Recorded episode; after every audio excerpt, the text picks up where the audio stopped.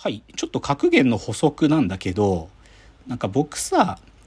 はい眠れねえな、みたいな時、あのさ、ASMR とか言ってさ、なんかそのいい感じの音が、耳心地のいい音だけ出してるチャンネルとかってさ、でそこで美容師さんがシャンプーとかするやつとか聞きながら寝ることとかあるの。で、そういうの見てたら、なんか、美容師さんにヘアカットしてもらうみたいなのがリコメンドで出てきて、全然僕この人のことよく知らないんだけど、モデルさんだと思うんだけど、佐藤ゆりやさんって人の YouTube でね、インスタで見つけたおしゃれ美容師さんにヘアカットお任せしてみたっていう動画があったのよ。はいはいで、これ何の気なしに見てたの？で、そのね、ガーデン原宿店ってとこのセナさんっていう美容師さんに切ってもらってんだけど、はいなんかショーなんか、もうそれより長い、今までなちょっと長めだったのを、すごいショートにしてる、あれなんだけど、なんかその切って、最後ヘアスタイリングしてる時に、その、人がね、今度切ってもらった佐藤ゆりやさんが、えー、なんかすごいおしゃれな髪型、すごい可愛いこれとか言ってんの。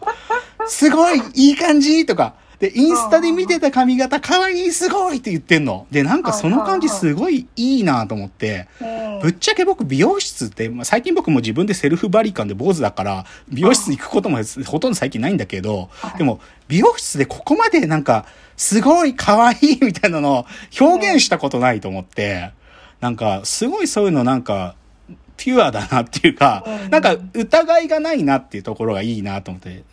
ななんかそういうのにちょっと憧れたなっていうので、ちょっとそれをちょっと言いたかったというだけです。はい。ではコーナー参りましょう。えーロフトプラスワンへの道。このコーナーはサブカルリテラシー、サブカル知識の低い株式会社私は社員に竹之内がサブカル魂を注入し、いつの日かロフトプラスワンでのイベントに呼ばれる存在にまで自分たちを高めていこうという意識向上コーナーです。では今日のテーマ発表します。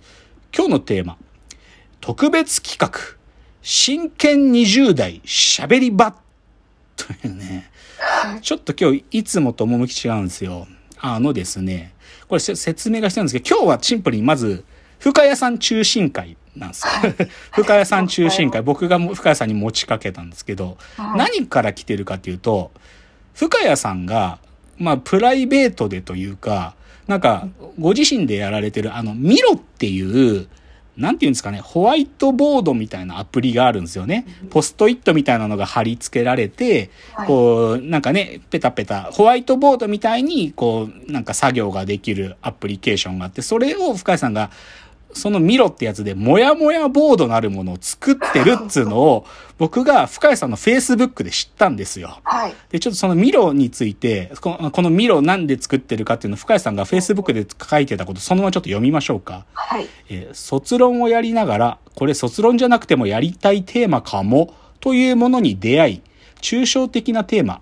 無意味な世界の中で命の時間を楽しむには、最適化効率化だけではなく余白や偶然をもっと楽しむにはの表現方法の一つとして卒論を位置づけし直しました。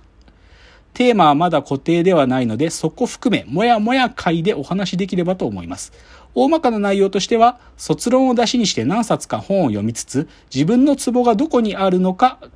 キーポイントとなりそうな部分を書き出している部分。そこから生まれた問いのようなもの。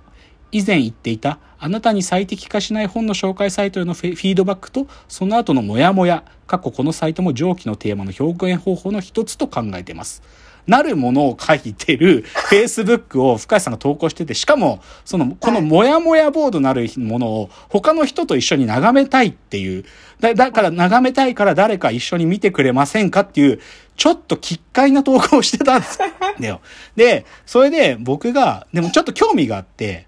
なんかちょっとね、そのモヤモヤボードのちっちゃいキャプチャーが載ってたんだよね。なんかその投稿の画像で。はいはいで、あれこれちょっと怖いなと思って。なんか、で、しかもちょっと深井さんこれ、ちょっと心配だなとも思ったんですよね。なんか、そう言って、で、ちょっと僕がそのモヤモヤボードっていうのが気になるから、み、僕にも見せてもらえたら見せてもらえますかねって聞いたら、深井さんが見せてくれて、で、案の定見てみたら、結構やばい代物だなって僕は思ったんですよ。まあで、端的に言っちゃうと、深谷さんがなんか最近日頃感じている、なんか自分の中でモヤモヤするテーマが、バババババババッというなんか、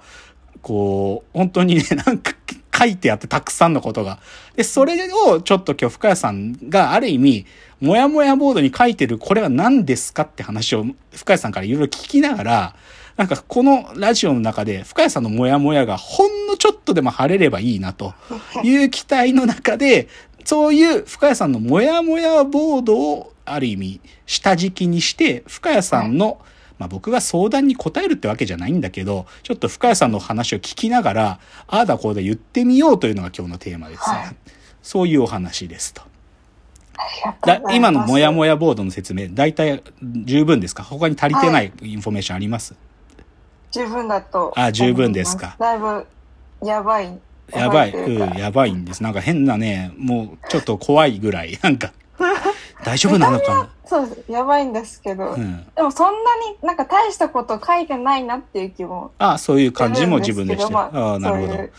で、まあ、ちょっとね、なんていうか、まあ、今日聞いてくださってる皆様にはそのモヤモヤボードを共有はできないから、ある意味僕がその中で目に留まったトピックみたいなのをちょっと4つぐらい抜き出して、深谷さんにちょっといくつか聞いていって、で、ちょっと話が進めればなというので、じゃあ最初のトピックですね。はい。で、最初のトピックね、最初ね、僕ね、個人と社会っていうふうに切り出そうかなと思ったんだけど、うん、でも個人と社会って呼んでるものの根源にあるのはおそらく予測と偶然みたいな言葉がよく出てくるんですよ。この深谷さんのモヤモヤボードに。で、その予測って呼んでるものはおそらく社会とか消費者とか呼んでるものの動きとかをなんか予測するとはどういうことかなとか言ってたりとか、けどそこにそれだけでは人生というのは彩りは生まれないで、そこにおそらく偶然みたいなことがきっと人間の性によって大事なんだろうってことが多分その偶然って言葉がよく出てくることなのかなと思って。なので、そういう意味で個人と社会、予測と偶然みたいなことを最初のトピックとしたいんですけど、ちょっとこの、ここの話、なんかこの予測とか、偶然と必然とか、この言葉が意味するものをちょっと深谷さんの言葉でちょっと教えてもらえますか？ああ、でもそれに近い感じがして、うん、滝名さんのおっしゃっていた解釈が、はい、あ、そういう言葉も当てられるんだって今、新たな発見とともに聞いてたんですけど、うんはい、そうですね、うん、うん。なんかこう、うん、ああ、自分の、あの、専門、大学の研究では、こう、シミュレーションとか、うん、こう、なんですかね、予測をいかに正しくするかとか、うんうん、自分の日頃の中でも、こう、いかにこう消費者の行動を正確に予測して、うん、そこに合うマーケティングをするかみたいな流れを、うん、なんかアマゾンとか、もちろん Spotify とか、はい。はい、いろんなサービスの中で、感じてたんですけど、うん、なんかそうじゃない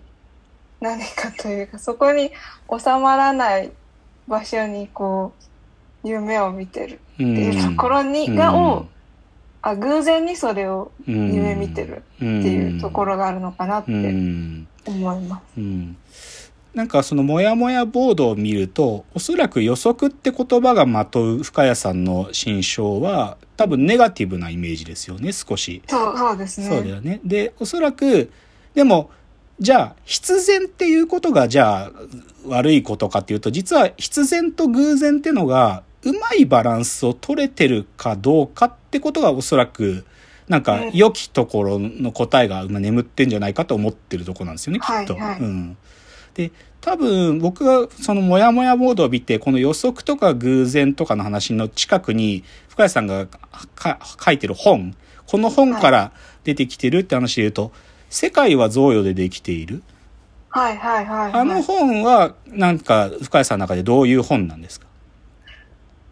あの本は、結構、このミロやりながらも、印象的だった本、うん、ちょで、うん、あーと予測と偶然の話とちょっと外れてしまうかもしれないんですけど、はい、なんかそもそもこのなんていうんですかねミロっていうある種変態的な行為を始めたきっかけは、うん、なんかこう、自分が生きてることの虚無感とか、うん。この、なん、なんかこう、意味のなさみたいなものを、はいはい。に、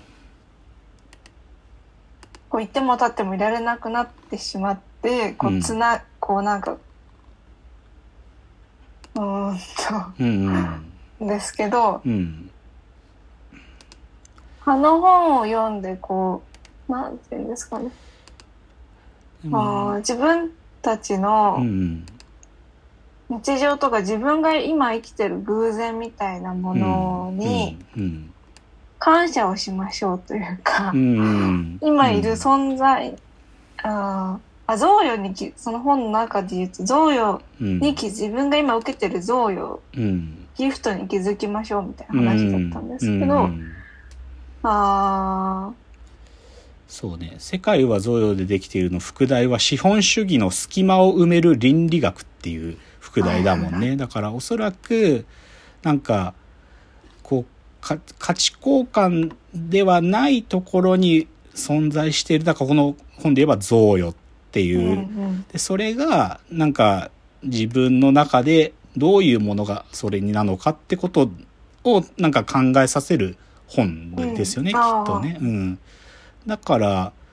それが、だから多分この言葉に続くのは、だから選択って言葉自身も多分この話の文脈で出てくるんですかね。選択って言葉がね。だから多分選択って呼んでるものが、えら、提示された選択肢の中で何かを一つ選ぶ行為というだけでもなくて、その選択肢がその見えない角度から不意に現れるとか、偶然にもその選択を自分がしてしまうとかいうことにも開かれてるって話なんでしょうね。あ、ごめん、時間がなくなっちゃった。次のチャプター持ち越し。